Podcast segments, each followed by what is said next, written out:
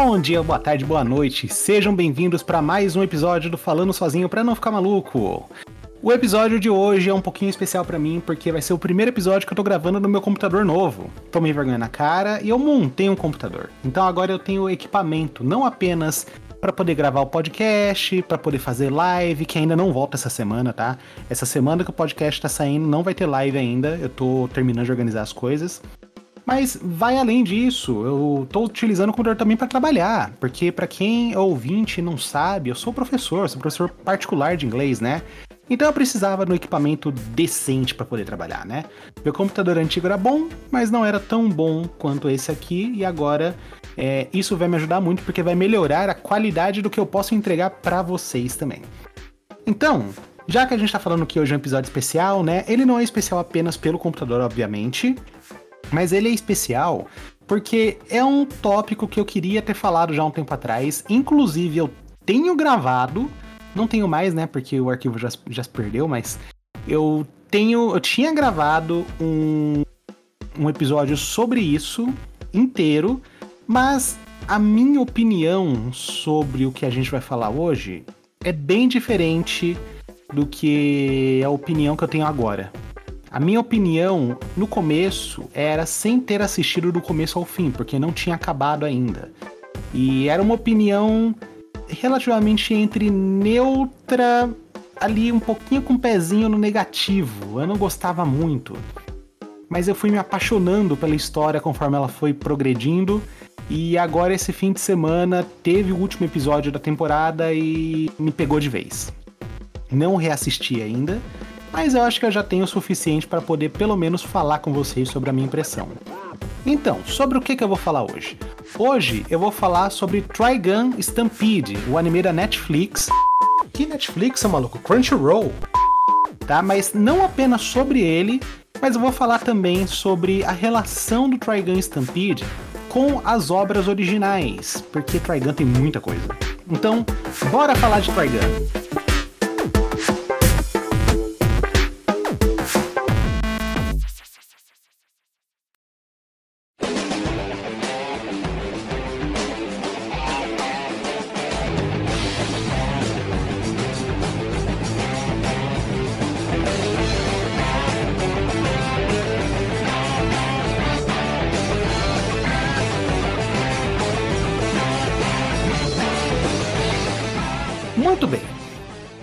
Começar, a gente tem que começar um, traçando uma linha temporal aqui em relação ao o que é Trigun. Trigun, a princípio, era um mangá que foi publicado de fevereiro de 1996, então faz um tempo, até 1997, fevereiro de 97 também, então foi exatamente um ano. É, ele foi publicado no Japão é, pela editora Tokuma Shoten e foi na revista Monthly Shonen Captain teve três volumes Tankobon, que são aqueles volumes que vendem no Brasil, né? No Brasil a gente recebe mensalmente como um volume só grandão, né? No Japão ele vai acumulando capítulos até formar um volume grande e eles vendem o Tankobon depois, né? Além da publicação semanal ou mensal que eles têm é, já na revista mesmo, né? Por exemplo, One Piece sai na Shonen Jump toda semana. Toda semana tem um capítulo de Shonen Jump na One Piece. inverte, inverte. Toda semana tem um capítulo de One Piece na Shonen Jump. Melhor, né? E quando junta capítulos, se não me engano, acho que são 10 capítulos, né? Alguma coisa assim. É, quando junta uma quantidade certa de capítulos, eles vendem como um volume fechado fora da revista, que aí é o Tankobon, que é o, o formato que a gente compra no Brasil. O fato é que Trigun foi publicado por esse ano inteiro, né? O autor se chama Yasuhiro Naitol, e a história meio que não acabou.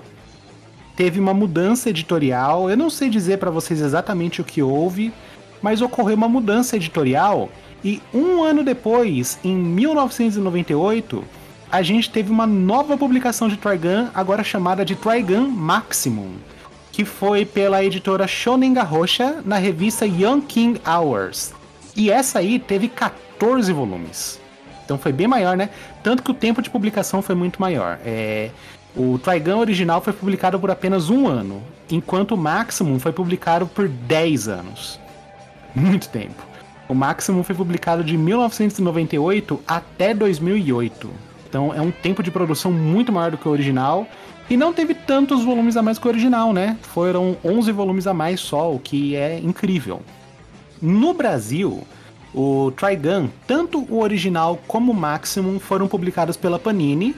É, eu acredito que talvez seja um pouco mais difícil de encontrar é, o Trigun à venda hoje em dia. Eu acho que virou mais assim uma coisa de colecionador. É bem difícil de encontrar. É, eu tenho os 14 volumes do Maximum, eu não tenho os três volumes originais, infelizmente eu não consegui achar, eu preciso comprar. Inclusive, se você está ouvindo e você quiser fazer um preço legal ou quiser, sabe, tipo, nossa, eu gosto tanto do podcaster, eu vou dar o livro para ele. Pode me dar também, tá? Eu aceito. Tá? Valeu. e, e ele foi publicado no Brasil, mas hoje em dia eu acho difícil de encontrar. Eu não lembro quando exatamente eu comprei os volumes do Trigun.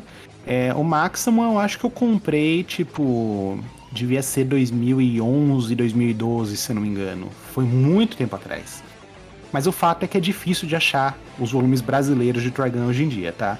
Vale mais a pena você ler pela internet.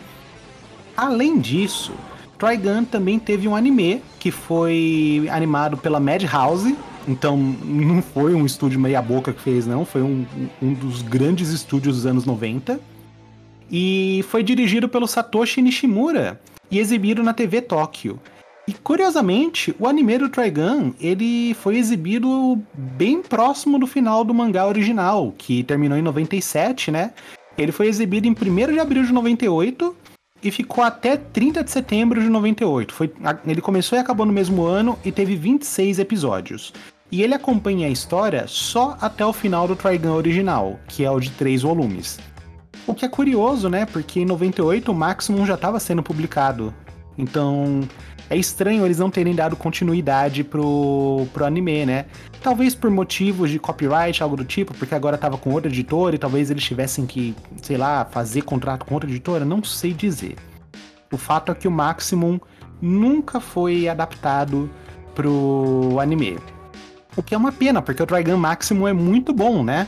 E além do anime original do Trigun, que inclusive tem dublado em português, você acha, você acha muito fácil no YouTube, dá uma procuradinha no YouTube por Trigun dublado e você acha tranquilo. E a dublagem do Trigun, é, a dublagem brasileira do Trigun é espetacular.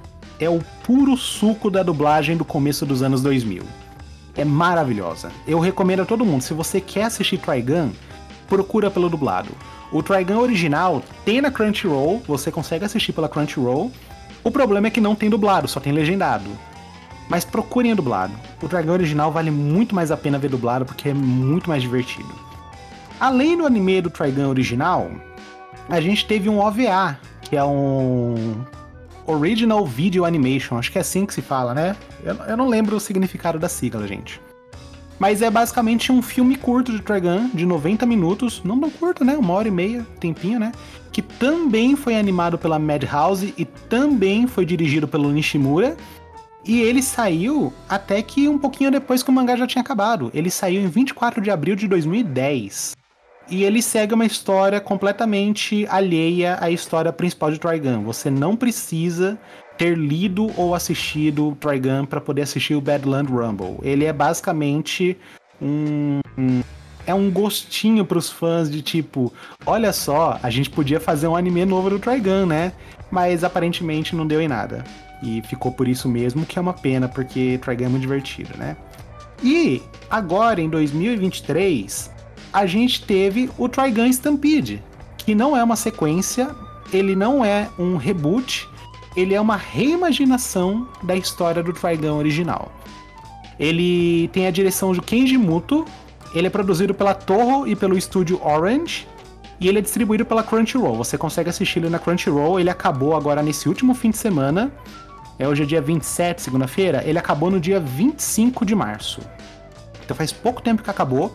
Tem só 12 episódios, mas já foi anunciada uma segunda temporada e já foi anunciado também que essa segunda temporada é o final da história. É, então, o primeiro, esses primeiros 12 episódios eles adaptam, reimaginam, na verdade, o Trigun original, que seria o de 3 volumes, e o anime de 26 episódios de 98. E essa segunda temporada que vai tá por vir vai adaptar o Trigun Maximum, que, como eu já falei, nunca teve uma adaptação é, animada. Então eu tô muito animado, porque Trigun Maximum é muito bom. Eu tô muito animado para ver, né? E o que que seria Trigun? Né? O que que é Trigun? Eu tô aqui falando, falando, falando, mas eu não falei para vocês ainda o que que é Trigun, né? Como eu já disse para vocês, Trigun é da autoria de Yasuhiro Naitol. Ele tem outros trabalhos também, se eu não me engano, eu nunca lembro o nome, porque é o nome comprido, gente, mas se eu não me engano, ele tem um anime que chama Battle Blood Blockade, alguma coisa assim. Eu não lembro o nome agora. Eu não vou abrir o navegador para pesquisar, gente, porque é o seguinte, esse computador, esse computador novo, ele tem como que se fala?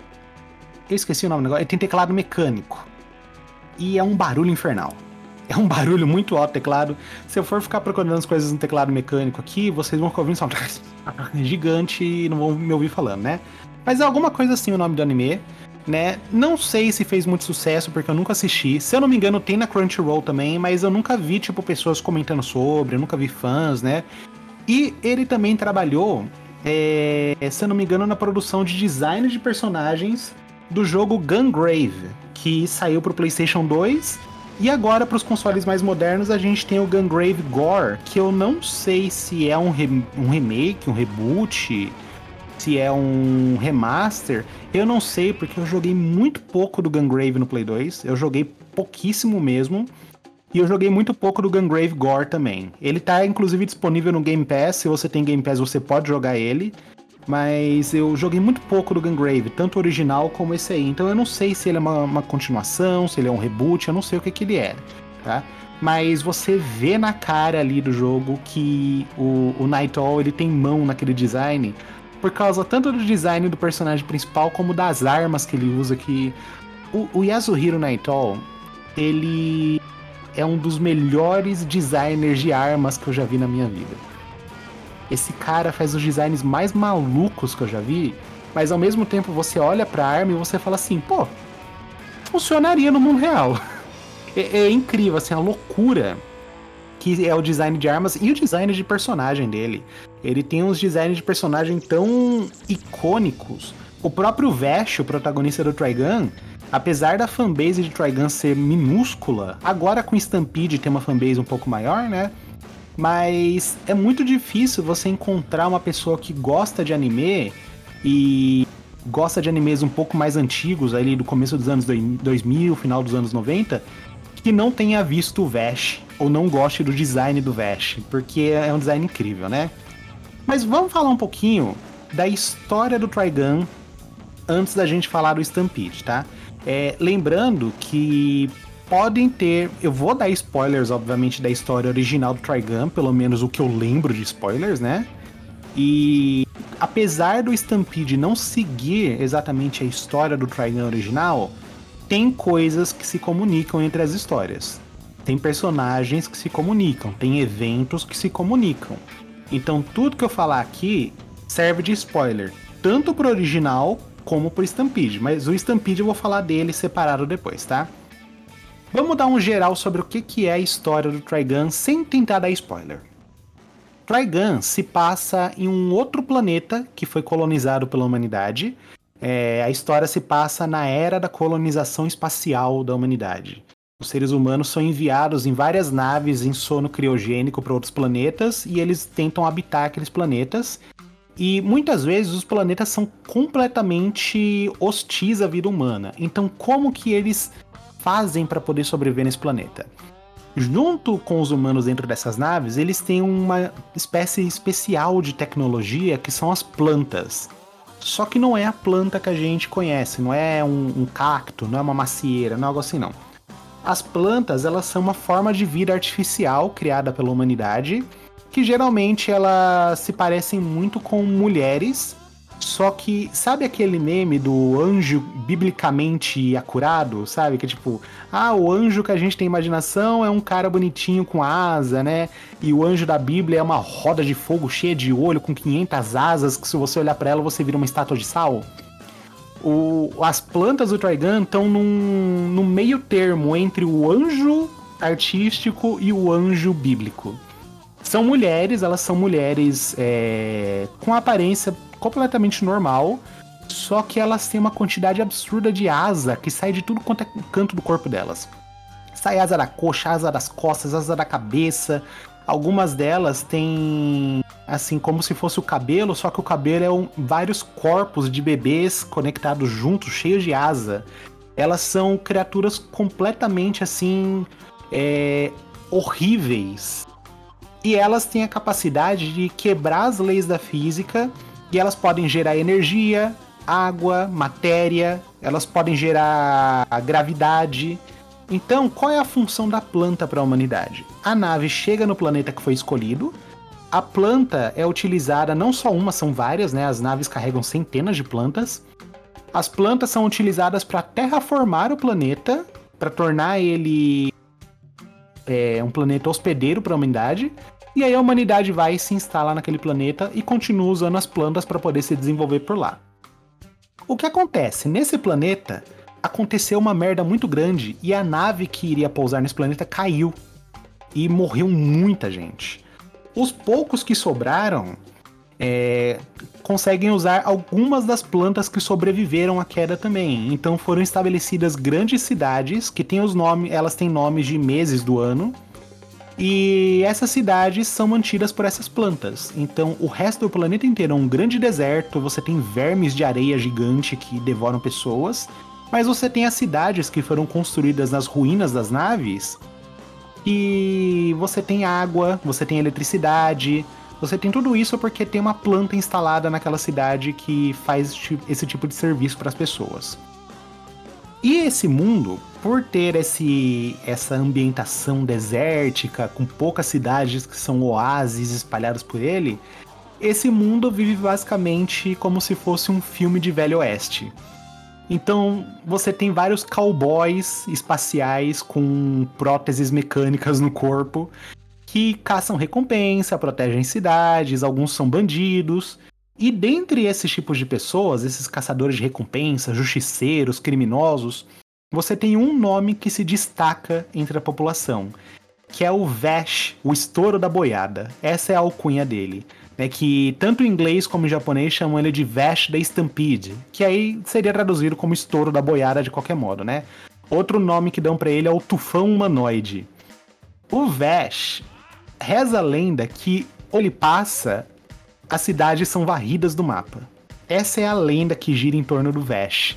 Que onde ele vai, ele traz desastre, morte e destruição com ele.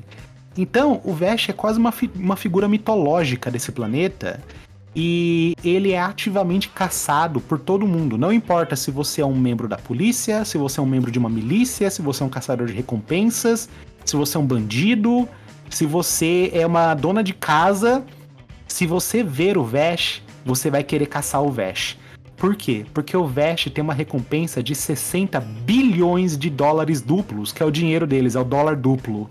Ele tem uma recompensa de 60 bilhões de dólares duplos pela cabeça dele. Vivo ou morto, se ele for entregue para o governo, a pessoa vai ficar bilionária. Então, o planeta inteiro caça o Vash, dia e noite.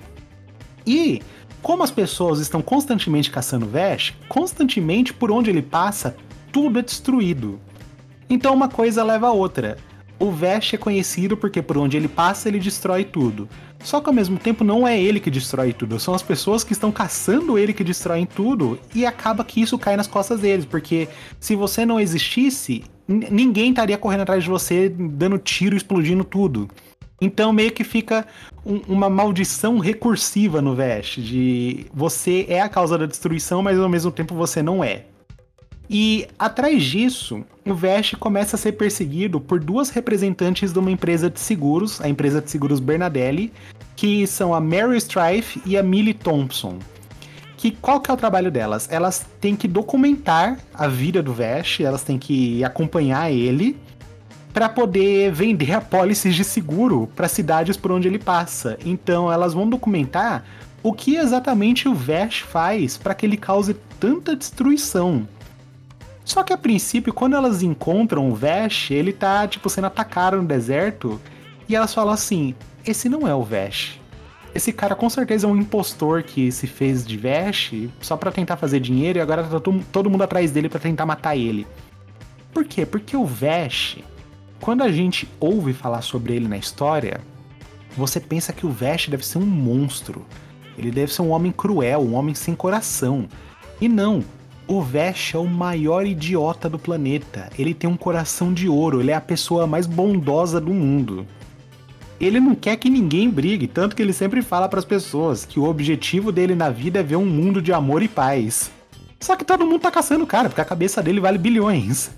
E as meninas acabam começando a acompanhar ele, porque tem um momento que a Meryl realmente se toca: caraca, é o Vash. Ele é o Vash. E elas acabam acompanhando ele porque elas precisam fazer essa documentação do modus operandi de destruição em massa dele para poder vender seguro. Né? Então é, é, toda uma história absurda de duas meninas numa companhia de seguros perseguindo um desastre natural em forma de gente. E isso vai acarretando em eventos seguintes, onde a gente vai conhecendo um pouco mais sobre o passado do Vash, em especial pelo fato de que a gente percebe já no começo da história que o Vash não é uma pessoa comum. Inclusive, a gente não sabe nem sequer se o Vash é uma pessoa de verdade, porque ele tem reflexos incrivelmente aguçados, ele consegue se mover numa velocidade incrível. Ele tem é, uma precisão tão incrível que as pessoas disparam com uma escopeta nele e voam aquelas dezenas de micro fragmentos da, do, do cartucho. E ele, com um movimento do revólver dele, ele consegue atirar em todos os fragmentos e derrubar eles no chão. Essa é a capacidade do Vash. Então você começa a duvidar da humanidade do Vash. Porque você fica assim, caraca, beleza, tem cyborg, tem uma, uma cacetada de coisa maluca acontecendo aqui. Mas tem algo de errado com o Vash. O Vash tá muito além desses caras. E tipo, o Vash ele quase não tem modificações corporais. A única modificação que ele tem é que o braço esquerdo dele é mecânico. Ele perdeu o braço esquerdo dele em algum momento no passado. Só isso. Que inclusive é muito legal porque a gente descobre depois que o braço esquerdo dele vira uma metralhadora. Isso é muito legal. Eu adoro esse design mecânico que ele tem no corpo. E vamos falar um pouco da aparência do Vash, porque eu falei que a aparência dele é icônica, né? O Vash é um cara muito alto, muito alto mesmo. E para ajudar com essa aparência de altura dele, ele penteia o cabelo dele todo arrepiado para cima. Ele parece uma vassoura de cabeça para baixo. Ele tem o cabelo loiro, então ele puxa o cabelo todo para cima e fica aquele cara muito alto de cabelo loiro, cabelo todo arrepiado para cima. E ele usa um casacão vermelho berrante enorme. E ele carrega uma pistola ridiculamente grande também na mão, né? Então o Vash, por onde ele passa, ele chama atenção, porque o visual dele é muito chamativo. E o engraçado disso tudo é que ele faz isso de propósito. Ele quer ser o centro da atenção, mas não pelo motivo que você tá pensando. A gente vai falar disso depois. Mas não é por esse motivo que ele quer ser o centro da atenção. Não é porque ele gosta de combater as pessoas. Muito pelo contrário. O Vash, ele é um pacifista ao extremo.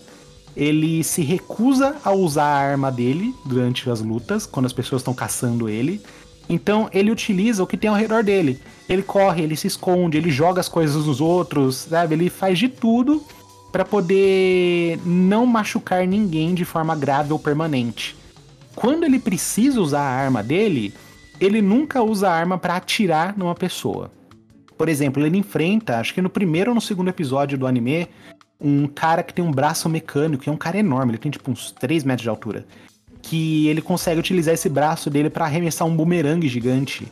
E o Vash se vê forçado a usar a arma mas não para acertar o cara. Ele acerta o mecanismo do braço do cara pro braço dele parar de funcionar.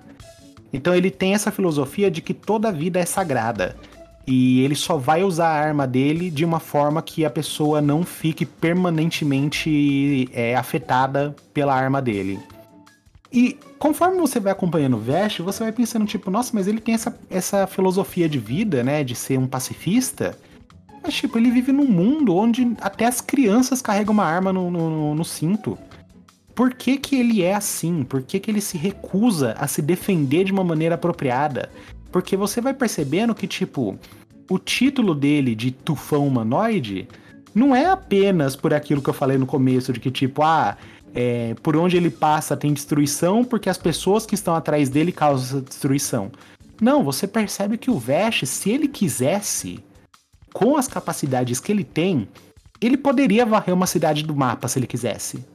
Ele poderia tranquilamente varrer uma cidade da face da Terra. Mas ele não faz isso. É, mesmo as pessoas que tentam matar ele, ele demonstra compaixão e simpatia por essas pessoas. Então o Vash ele é um protagonista muito curioso. Porque quando você começa a ver Trigun, você imagina que é um anime, um mangá de bang bang absurdo, ultra violento. E ele é ultra violento. Mas essa ultra violência nunca vem da parte do Vash. Muito pelo contrário, o Vash ele é extremamente deslocado da realidade onde ele está. Isso é, é, incrível. Eu gosto muito do jeito que o Vash é escrito no mangá, porque ele é muito deslocado e essa deslocação, esse deslocação, essa palavra não existe, esse deslocamento que ele tem no mundo torna ele um personagem ainda mais carismático, porque todo mundo que conhece o Vash é, pessoalmente, sem ser pelo, pelas, pelas lendas e pelos boatos atrás dele, todo mundo que conhece o Vash sabe que ele é uma pessoa boa e tenta proteger ele. Então você percebe que, tipo, ele é um cara tão bom que mesmo que ele seja conhecido como um apocalipse ambulante, tem gente que tá disposta a proteger ele. Isso é maravilhoso, é muito legal como as pessoas mudam quando elas estão perto do, perto do Vash. E aí, falando nisso, falando nesse ponto de que o, o Vash é uma pessoa incrível, maravilhosa, como eu falei para vocês, o Vash ele é praticamente uma existência mitológica naquele mundo, né? Mas por que o Vesh é uma existência mitológica naquele planeta? Agora a gente vai entrar na zona de spoilers, tá? O que eu falar aqui é válido tanto pro Trigun normal como pro Stampede, ok? Então a gente vai entrar, né? Aliás, não, não vamos entrar na zona de spoilers ainda, ainda não. Vamos falar do Stampede e aí a gente entra no, na zona de spoilers. Porque senão você vai parar de ouvir aqui e sabe, sei lá, que hora que você vai voltar, se você voltar, né? E eu quero falar do Stampede. É, então vamos, vamos falar do Stampede depois a gente vai pra zona de spoilers. O Stampede ele segue uma história muito parecida com o original a princípio. O primeiro episódio é muito parecido com o primeiro episódio do anime original. Muito parecido. Sim, quase todos os detalhes são idênticos. A diferença é que a roupagem dos personagens é mais moderna, a aparência do Vesh é mais moderna, né? O Vesh não tem mais aquele cabelão todo espetado para cima. Ele tem aquele undercut, sabe? Aquele cabelo que é raspadinho na lateral e atrás, e comprido por cima, penteadinho de lado, né? Ele tem um visual mais moderno, que o pessoal até brinca, fala que ele é o Vash sad boy. Porque a personalidade do Vash, do Stampede, é diferente da do Vash do original. O Vash do original é um grande palhaço. Ele é um completo imbecil, só que ele faz isso de propósito, porque ele quer que as pessoas vejam que ele é inofensivo. O Vash do Stampede, ele já é mais sentimental e ele é mais melancólico. Ele tem traumas pela perseguição constante que ele tem e ele também se sente muito desmotivado pelo fato de que ele quer mostrar para as pessoas que ele é uma pessoa boa, mas ninguém confia nele e todo mundo tá atrás dele. Uma diferença grande que teve também do Stampede pro original é o valor da recompensa, e eu sei que isso é uma coisa meio besta, mas eu me incomodei que, tipo, no original era 60 bilhões de dólares duplos. E no Stampede eu acho que era tipo 6 milhões. Era muito menos. E a princípio eu fiquei, nossa, tipo, que valorzinho furreca, né? Mas ok, tipo, não me incomodei com isso. Mas de resto, a personalidade do Vash no começo do Stampede, porque eu fui assistindo Stampede conforme ele saía. A personalidade do Vash no comecinho do Stampede me incomodava muito. Porque não era o Vash que eu cresci acompanhando, não era aquele Vash divertido, aquele Vash idiota, o Vash que apanhava de criança na rua brincando com elas. Que era um palhação, só que ele era um palhaço forçado, né? O Vash do Stampede, ele não é palhaço, ele não é engraçado, ele tem momentinhos de comédia que tentam fazer uma referência ou outra ao original, mas nada chega próximo ao original, né? Tem uma ceninha que estão atirando nele, ele tá fugindo, e no Stampede é só ele correndo. No original, ele se arrasta pelo chão que nem um lagarto e é hilário ver ele fazendo aquilo. Só que o Stampede é um pouco mais sério do que o original. Apesar do, do Trigun original ser sério também em vários momentos, o Stampede ele é mais sério por mais tempo. Ele tem mais seriedade do que comédia, enquanto o original tinha um equilíbrio mais saudável de momentos sérios de comédia juntos. Mas eu fui me apegando com a personalidade do Vest conforme a história avançava. Eu fui gostando mais dele conforme a história passava. Porque eu fui percebendo que, tipo, o mundo de Trigun Stampede é muito diferente do mundo do Trigun original. O mundo do Trigun original, apesar dos apesares, ainda era um mundo mais leve. E do Stampede não, do Stampede é realmente um retrato de uma humanidade que tá fadada a morrer num planeta que eles não deveriam estar. E o Vesh tá tentando apenas viver em paz com essas pessoas, porque ele ele tem uma noção de que dá para melhorar as coisas, dá, mas do jeito que a humanidade está indo, não vai melhorar. Ele tem uma noção disso, que a humanidade não vai sobreviver naquele planeta. Aquele planeta é um experimento falho. Mas ele ainda quer que as pessoas vivam em paz nos últimos anos que eles têm naquele mundo. Então, esse Vest é muito mais melancólico porque ele já sabe que a missão dele já falhou. Ele já sabe disso. E eu não gostava no começo, mas aí eu fui me apegando, fui percebendo que realmente ele é um personagem que é muito mais incluído naquele mundo do que o Vest original. O deslocamento que o Vest do original tinha em relação ao mundo do original era divertido. Eu acredito que no mundo do Stampede, um personagem tão comicamente deslocado não funcionaria. Ah, o, o, jeito que o mundo do, do Trigun Stampede é escrito, ele não é feito para um personagem cômico como o Vash do Trigun original. Então eu, eu gostei do Vash do Stampede no final. Eu achei interessante como ele carrega um peso de culpa nas costas dele e como ele, ele leva o, a função dele mais a sério dentro daquele mundo ele assume a responsabilidade é, mais cedo do que o Vest do, do Trigun original. O Vest do Trigun original parece que ele passa muito tempo tentando viver a vida dele, apesar dele saber que ele tem uma obrigação, ele tem uma missão naquele mundo. E o Vest do Stampede não. O Vest do Stampede ele sabe o que ele tem que fazer e ele tá indo atrás do que ele tem que fazer. Eu acho isso muito mais interessante, né? É, teve coisas entre o original e Stampede que foram mudadas, personalidades, né? Como eu falei, já foram mudadas. E teve uma coisa do Stampede que mudaram que me incomodou muito e incomodou 99% dos fãs. Que, como eu falei no começo, o Vest no original ele é perseguido por duas representantes de uma, uma empresa de seguros. Ele é perseguido pela Meryl e pela Millie. No Stampede, eles removeram a Millie e colocaram no lugar dela um homem chamado Roberto De Niro, que é realmente é uma piadinha com o Robert De Niro, completamente. É óbvio, não é nem uma piada, é uma referência óbvia, né? Só mudaram de Robert para Roberto. E mudaram também que eles não são de uma companhia de seguros, eles são repórteres e eles estão tentando uma entrevista com o Vash. E aí por acaso eles acabam encontrando o Vash e se envolvem nessa odisseia dele, né?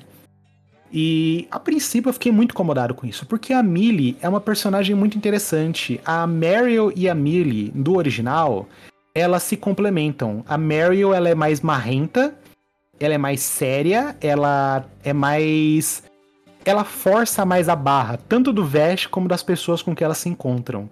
Enquanto a Millie é totalmente contrário. A Millie é uma criançona e ela ela faz aquele equilíbrio de comédia com a Meryl.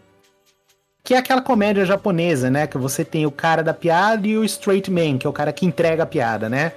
Então as duas funcionavam muito bem juntas, até pela aparência, porque a Mary é toda miudinha, pequenininha, e a Millie é uma mulher de tipo 2 metros de altura, ela é gigante, e ela carrega uma minigun com ela. Minigun é aquela metralhadora de helicóptero gigante, só que a dela não dispara balas, a dela dispara uns projéteis é, Basicamente, a minigun dela atira porrete na pessoa. É isso, ela atira um porrete que nocauteia a pessoa.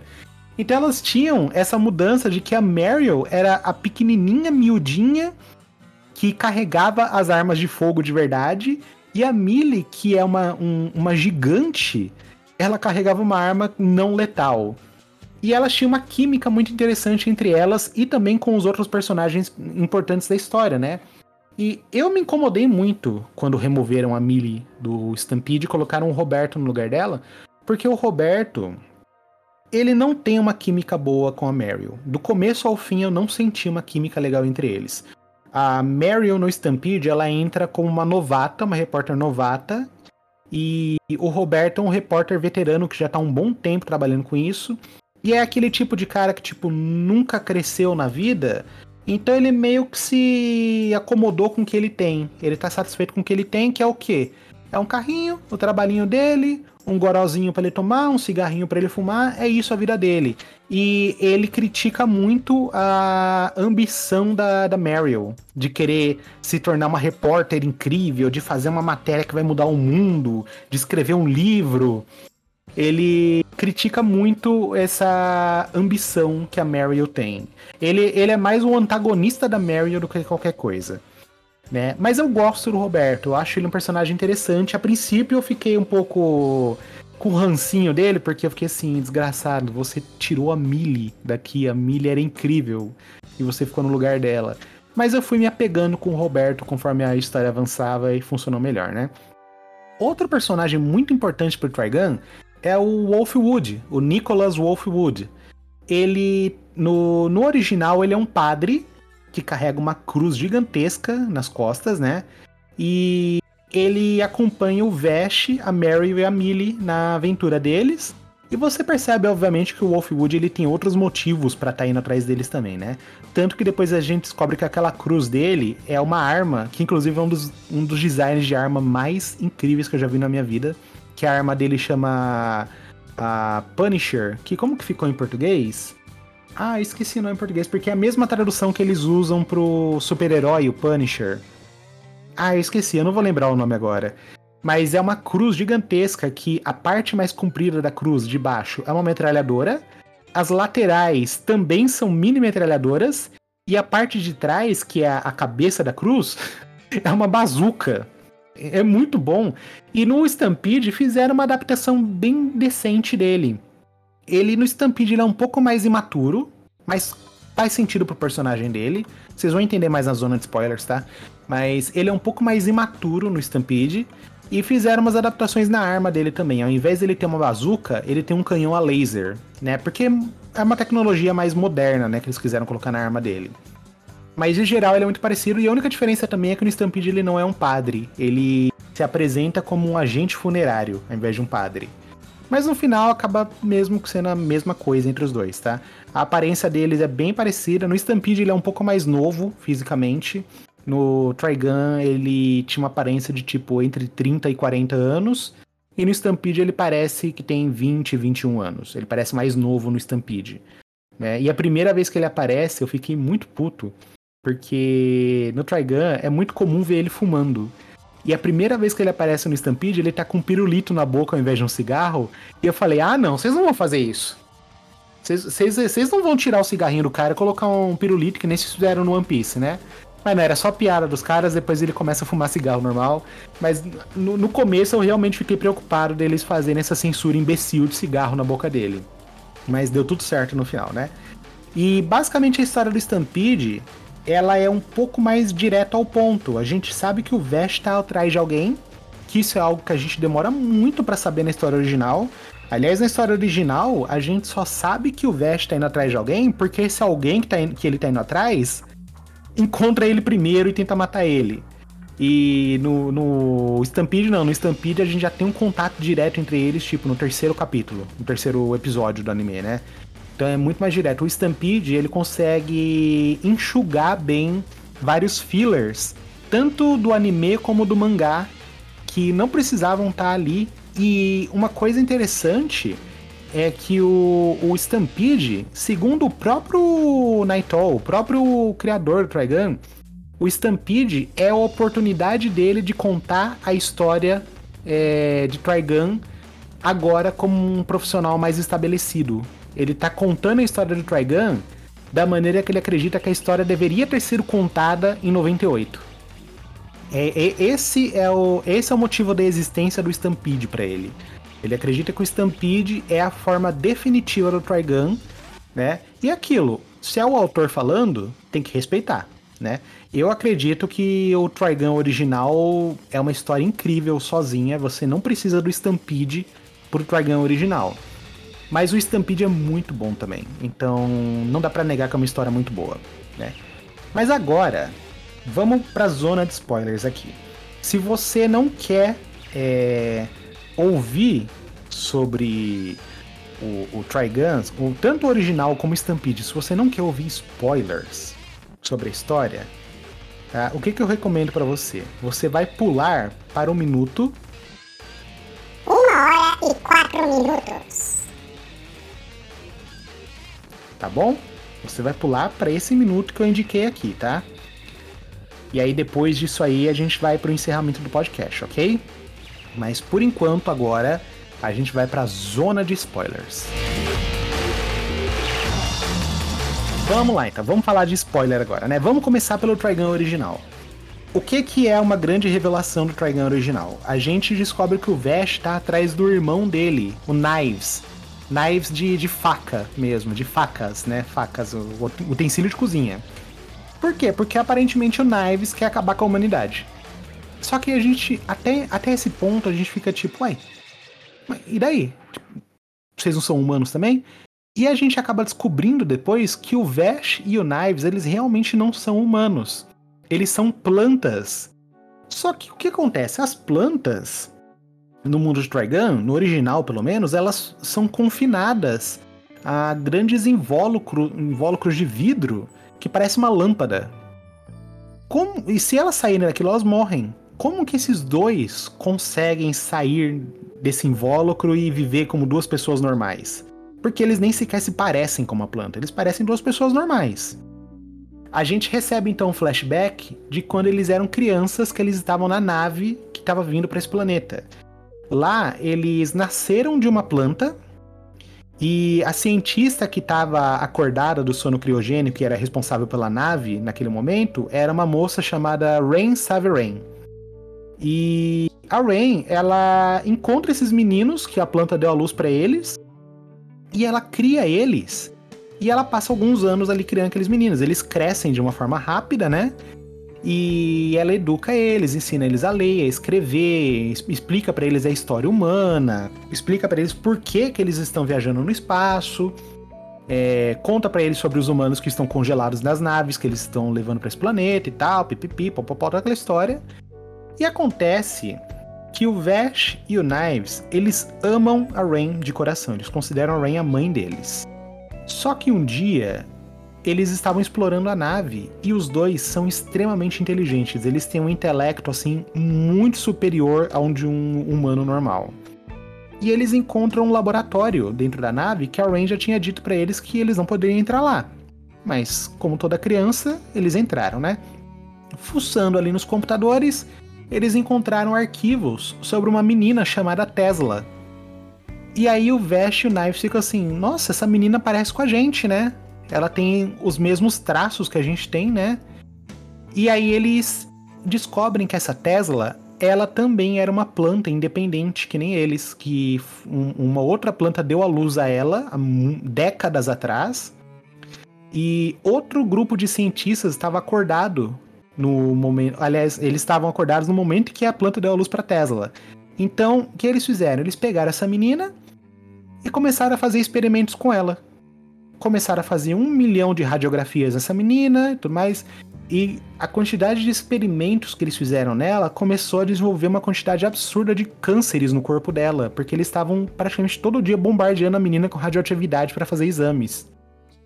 E acabou que ela morreu eles acabaram matando ela por envenenamento radioativo. Eles não conseguiram é, realmente encontrar um resultado para o porquê, uma resposta, né? De por que a planta deu à luz a uma criatura independente.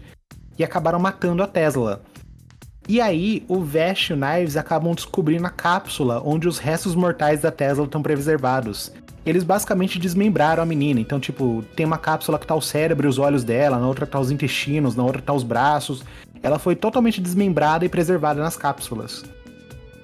O Vash desmaia quando ele vê aquilo, e o Knives aparentemente também desmaia.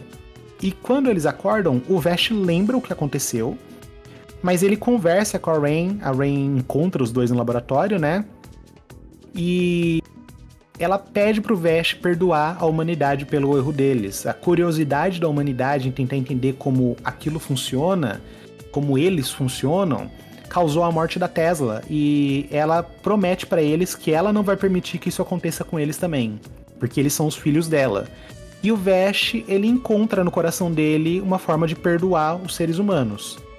O Knives, ele desmaiou e aparentemente ele sofreu amnésia traumática.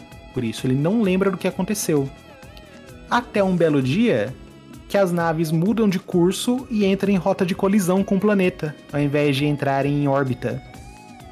E aí fica aquele desespero da Rain para tentar fazer a nave voltar para a órbita do planeta, né?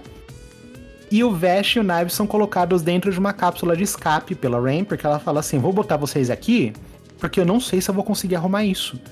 E se essas naves realmente caírem no planeta, eu quero que vocês sobrevivam. Então vocês vão escapar.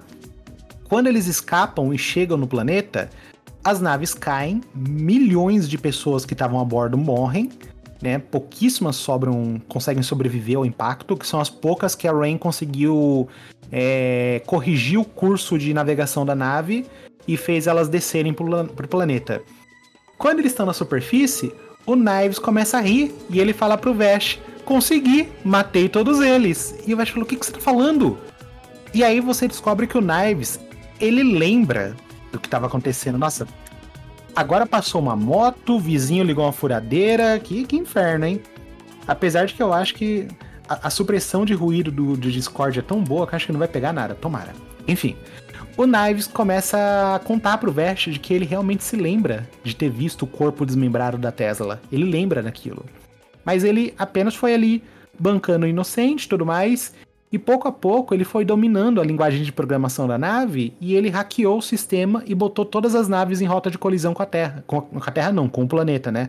Que acho que o nome do planeta é Gunsmoke no original. E no Stampede ele chama Terra de Ninguém. E ele bota as naves em rota de colisão. E ele consegue matar, tipo, 90% do, das pessoas que estavam indo para aquele planeta. E ele, só que ele não consegue matar todo mundo. E ele fala pro Vesh: agora, bora se juntar e matar o resto deles. A gente vai resgatar as plantas que sobreviveram. E esse aqui vai ser o planeta das plantas agora. Vai ser o nosso mundo. Não vai ter nem, nenhum ser humano para escravizar nem matar a gente. E o Vesh fala: Não, você tá maluco. Você não pode julgar a espécie inteira pelos atos de meia dúzia de pessoas.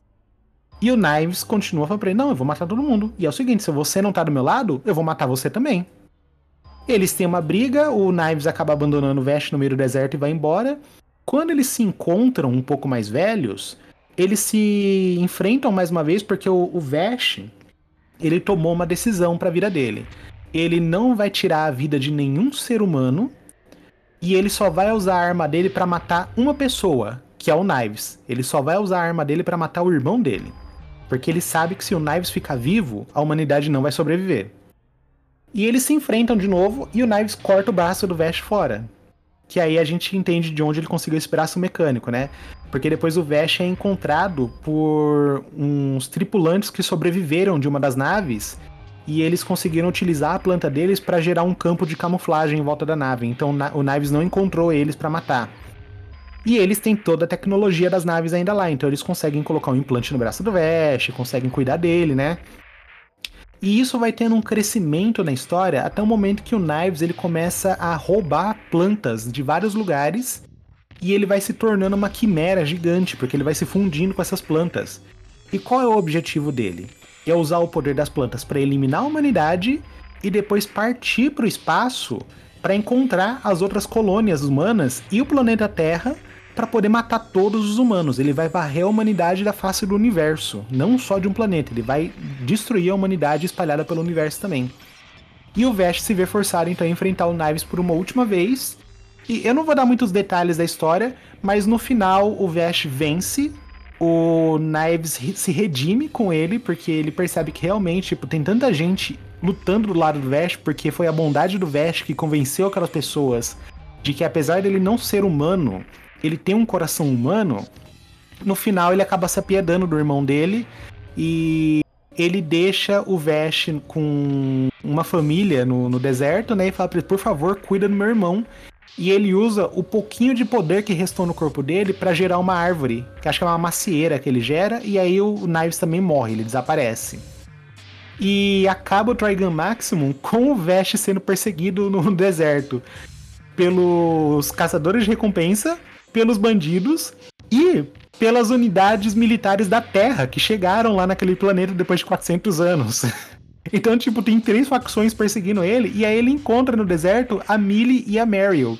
E elas não são agentes de seguro mais, elas são repórteres agora.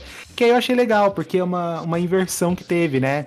No Trigão original, elas eram agentes de seguro que viram repórteres, e no Stampede elas eram repórteres que viram agentes de seguro. E aí é ele percebido, só que ao mesmo tempo ele tá sendo perseguido e ele tá feliz. Por que, que ele tá feliz? Lembra que eu falei para vocês que o Vash usa roupas extremamente chamativas e um penteado chamativo e tudo mais? Ele faz isso de propósito porque ele entende que ele é um inimigo em comum de todas as facções do planeta. Todo mundo quer um pedaço dele. E ele entende também que os seres humanos, se eles não tiverem um inimigo em comum, eles matam uns aos outros. Então o que, que ele fez? Ele tomou para ele o papel de inimigo da humanidade.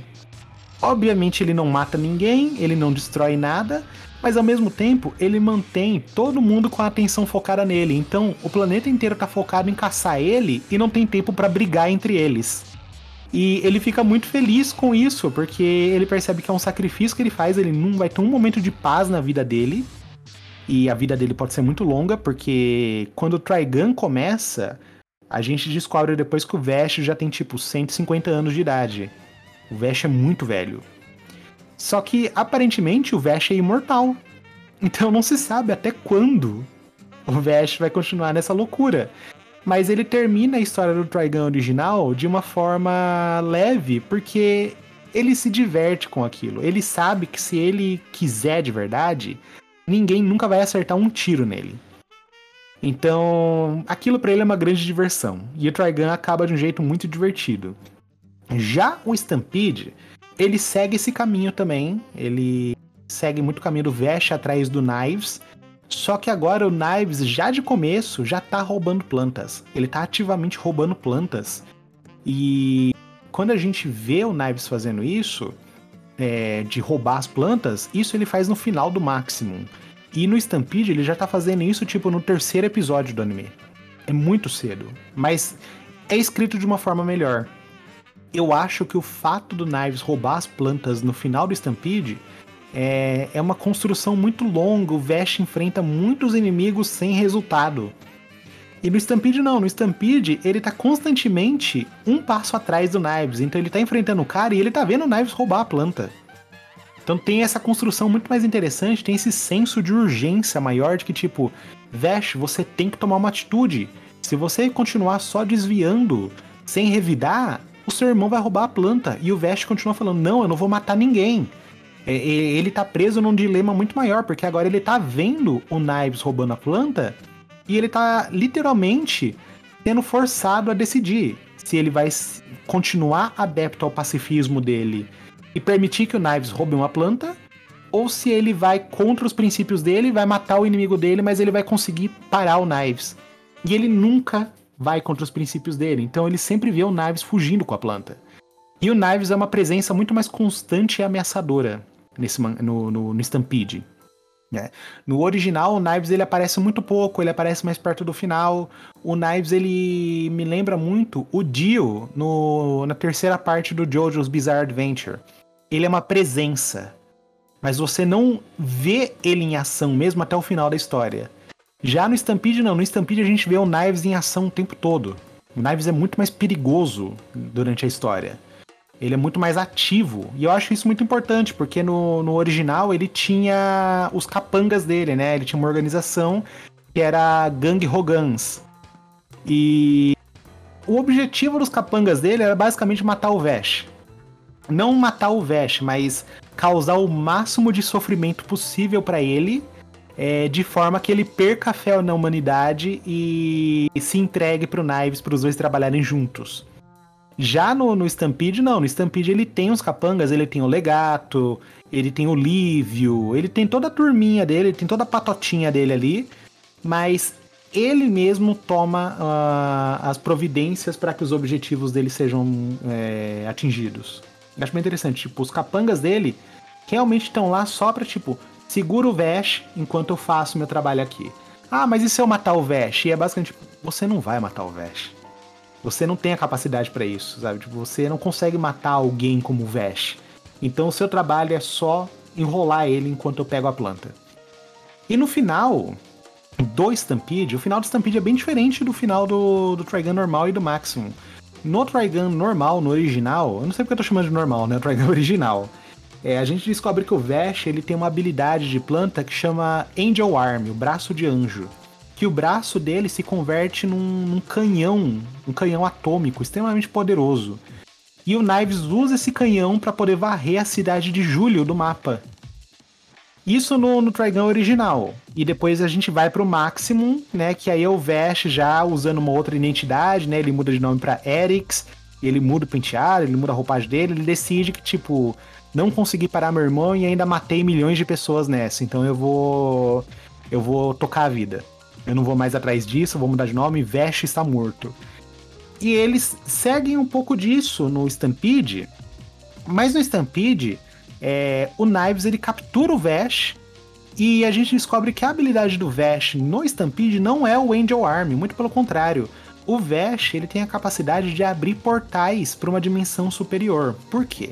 No original, as plantas a gente só sabe que elas conseguem quebrar as leis da física e gerar matéria a partir do nada. No Stampede, a gente descobre que os poderes da planta provêm de uma dimensão superior à nossa. Existe um núcleo naquela dimensão e esse núcleo fornece energia para as plantas na nossa dimensão. E o Vash ele consegue abrir uma ponte entre essas duas dimensões.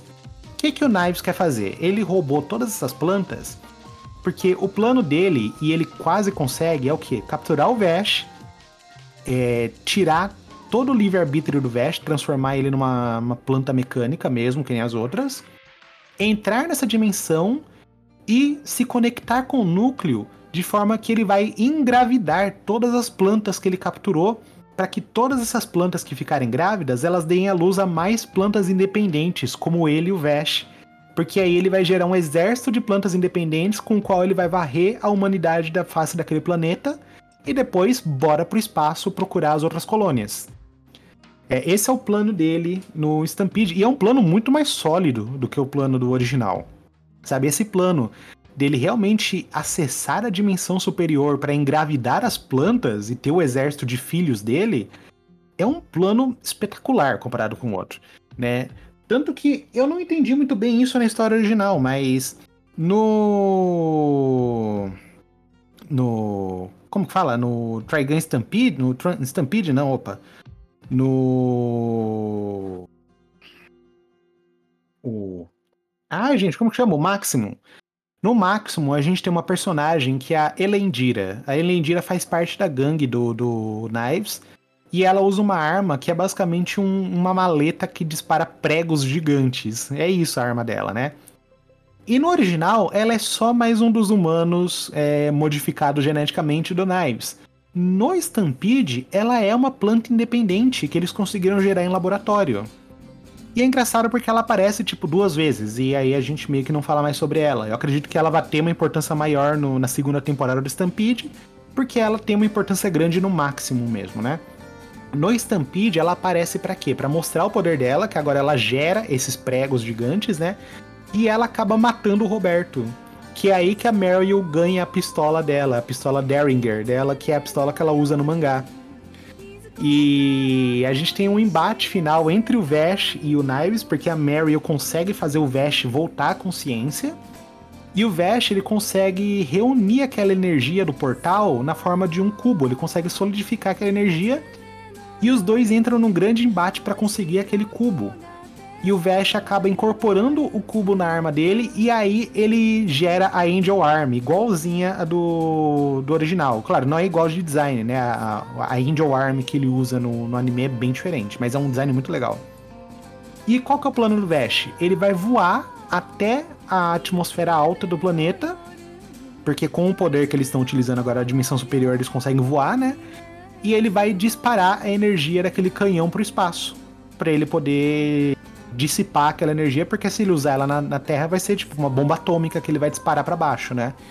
E ele e o Knives começam a lutar no ar porque o Knives quer usar aquilo para disparar para baixo e o Vash não vai permitir, né? O Vash começa a disparar o canhão, o Knives intercepta o tiro e, tipo, ele é literalmente evaporado pelo negócio, sabe? Tipo, é, quando você vê o Knives pela última vez que ele leva o, o tiro, tipo, ele não tem mais pele. Ele é um monte de músculo e o braço dele que tá segurando no cubo é só o osso. Não sobrou mais nada do braço dele, é só osso. Mas obviamente o Knives vai estar tá vivo pra segunda temporada, porque no original isso acontece também. No original, o Vash também usa Angel Arm e o Knives acaba ficando, tipo, sobra só a parte de cima do corpo dele e aí ele se regenera para poder enfrentar o Vash no máximo. Então, obviamente, ele vai voltar na segunda temporada e o Vash ele cai na Terra, só que ele não gastou toda a energia da Angel Arm ainda. Então, quando ele cai na cidade de July, ele explode e ele varre a cidade do mapa, fica só uma cratera no lugar. E a gente descobre que ele matou, tipo, 90% da cidade. Ele matou dezenas de milhares de pessoas. E aí, lembra que eu falei que eu ficava incomodado que a recompensa dele era só 6 milhões de dólares duplos? É nesse momento que a recompensa dele pula para 60 bilhões de dólares duplos no, no Stampede. Então eu fiquei super feliz. E aí já é o final do, do episódio do Stampede, né? O último episódio que a gente reencontra a Meryl. Agora ela tá muito mais durona, porque a Meryl era super infantil, né? Ela era super. uma menina mimada, basicamente. E a gente reencontra ela, a gente descobre que agora ela tá trabalhando para uma empresa de seguros. E o chefe dela fala para ela no rádio que a novata quer conhecer ela logo. Uma tal de Millie Thompson. Aí eu falei: Maravilha, Millie voltou. A segunda temporada do Trigun Stampede tá prometendo demais. Vai ter a Millie, tem um momento quando o Vesh usa o poder do cubo, da energia concentrada do portal, o penteado dele fica igual ao do, do mangá, ele fica com o cabelo todo espetado para cima. O último episódio da primeira temporada do Trigun Stampede é uma carta de amor pro Trigun original. É isso. Tanto design como construção. E o último momentinho que a gente tem é o Vash sem memória na, na persona de Erix, esse é o último momento que a gente tem, que é ele de cabelo comprido, sem o braço mecânico, tocando um piano numa cidadezinha remota. É só isso que a gente tem sobre o Vash no final. E o Trigun Stampede termina assim, e você não sabe mais nada. Obviamente, segunda temporada já foi confirmada, pipipi, popopó, vai ter mais coisa, vai adaptar o Stampede, já falaram que a segunda temporada vai ser o final da história. Eu tô muito animado. Eu tô extremamente animado para a segunda temporada eu não tava dando nada pra Trigun Stampede no começo e agora Trigun Stampede tem um lugar especial no meu coração. É, eu ainda tenho um carinho muito grande pelo original, pelo Maximum, mas o Stampede ele pega tudo que o original e o Maximum faz e eleva isso à décima potência. Ele consegue fazer ficar melhor. Então vale muito a pena, gente. Assistam Trigun Stampede, tá na Crunchyroll, 12 episódios, super curtinho, dois dias você vê tudo, muito curtinho mesmo, né? Mas mesmo assim, não deixem de ver a obra original também. É muito legal pegar as referências entre elas. É, pegar coisas do, do Stampede que é só uma batida de olho e você fala assim: caraca, isso apareceu no, no, no Maximum. É muito legal ver isso acontecendo. Então, assista o original, tanto o original como o Stampede estão na Crunchyroll. Como eu falei, o original vale mais a pena ver dublado, então procura no YouTube. No YouTube tem, gente, muito facinho de achar, tá? Só jogar lá Trigun é, dublado, vocês vão achar de boa. O Stampede também tem dublado na Crunchyroll, mas eu não vi dublado ainda, eu preciso reassistir ele dublado. É para poder dar uma opinião melhor sobre a dublagem dele, né? Mas eu não vi, acho que eu vi tipo, só o primeiro episódio dublado e não peguei muita coisa dele. Eu acompanhei ele totalmente legendado, mas vale muito, muito a pena, gente. Trigun é uma coisa muito gostosa de acompanhar e o Stampede consegue fazer essa experiência ficar ainda mais emocional. Você se apega mais ainda aos personagens. Recomendo assim, nota 10. Trigun Stampede para mim é isso, nota 10. Assistam. Bom, é isso aí, gente. Acho que falei bastante de Trigun hoje, né? Acho que já deu pra, por hoje. Espero que vocês tenham gostado desse episódio. Eu me empolgo falando de Trigun. Eu, eu sou fanboy de Trigun, não vou negar. eu me empolgo bastante. Eu fico muito ansioso pela perspectiva de que o anime faça tanto sucesso que saia um jogo de Trigun. Que eu acho absurdo que não tenha jogos de Trigun. O único jogo mais próximo de Trigun que a gente tem é o, o Gungrave mas não é Trigun. Eu quero Trigun, eu quero um jogo de Trigun. Então, eu, eu tenho muita esperança para o futuro de Trigun com o Stampede. Então é isso, minha gente. Eu espero que vocês tenham um ótimo dia, que vocês tenham gostado. Além do podcast, vocês podem me acompanhar na Twitch. O link vai estar tá na descrição desse episódio. Então é isso aí, meu pessoal. Um ótimo dia para vocês e a gente se vê no próximo episódio. Tchau, tchau.